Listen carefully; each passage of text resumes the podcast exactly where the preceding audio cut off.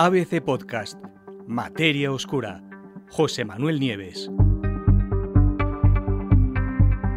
70 planetas errantes de un solo golpe.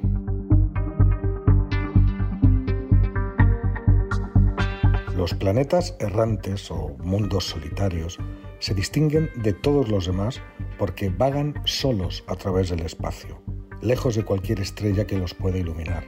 Se trata de cuerpos oscuros, auténticos vagabundos espaciales y muy difíciles de localizar, porque como están lejos de las estrellas, no brillan y los telescopios les cuesta muchísimo trabajo. Sin embargo, se ha estimado que solamente en nuestra galaxia podría haber miles de millones de ellos. Y ahora un equipo internacional de investigadores, entre los que hay varios españoles, afirma en un artículo que está publicado hace apenas unos días en Nature Astronomy haber conseguido encontrar no uno, sino toda una población de estos planetas solitarios.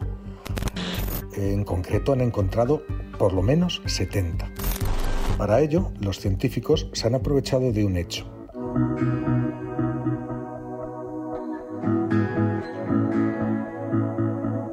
Durante sus primeros millones de años de existencia, estos mundos errantes están aún lo suficientemente calientes como para brillar, lo que convierte a los más jóvenes en objetos detectables por las cámaras ultrasensibles de los grandes telescopios, tanto terrestres como espaciales.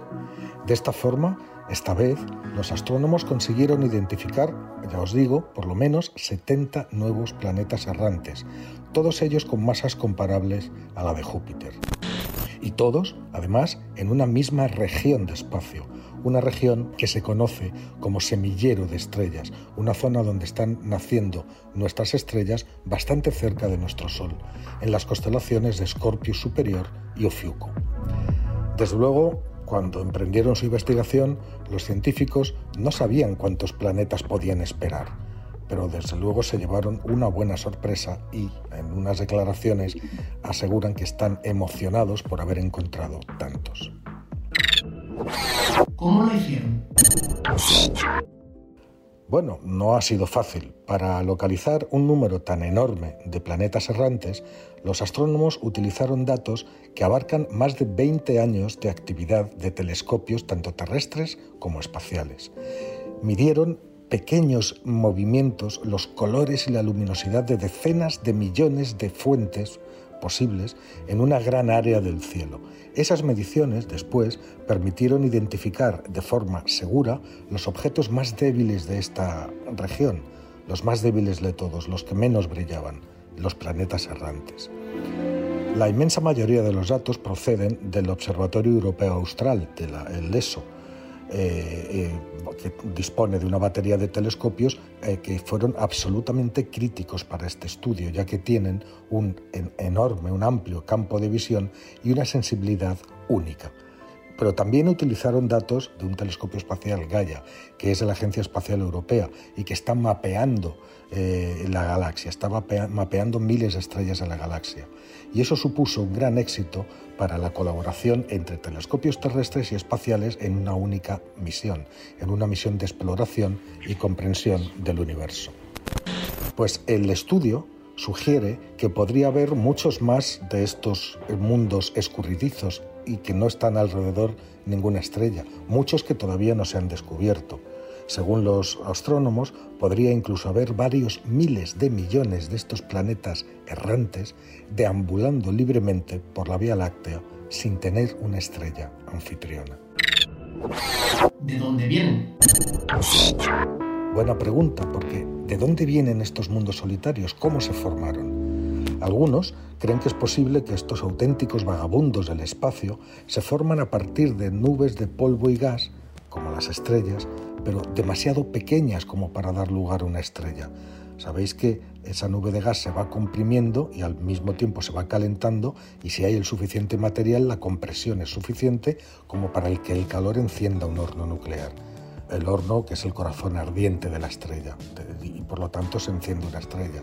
Pero si la nube original es más pequeña, es posible que este proceso de compresión eh, termine dando lugar a un planeta y no a una estrella.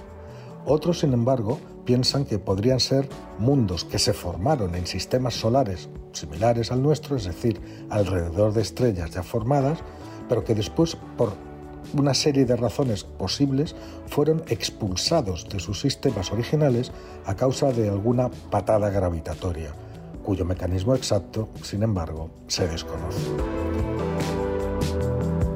El estudio, como os he dicho al principio, eh, de este nuevo grupo de 70 planetas errantes aportará sin duda nuevos datos para resolver el misterio y los misterios que rodean a, estos, a estos oscuros objetos.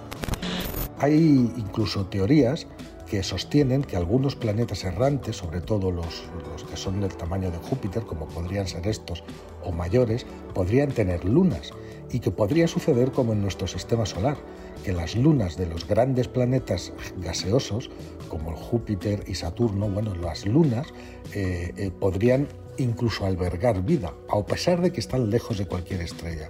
Fijaros, Júpiter ya está lo suficientemente lejos y Saturno más todavía del Sol, y sin embargo en algunas de sus lunas se cree que podría haber vida, desde luego hay agua líquida, porque en lugar de tener energía solar obtienen otro tipo de energía, energía gravitatoria.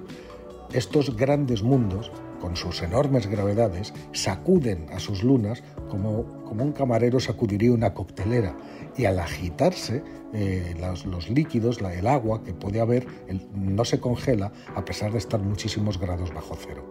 Y claro, si hay agua, podría haber vida. Por lo tanto, es probable que también alguno de estos mundos errantes fuera un buen candidato para buscar vida en ellos. ¿no?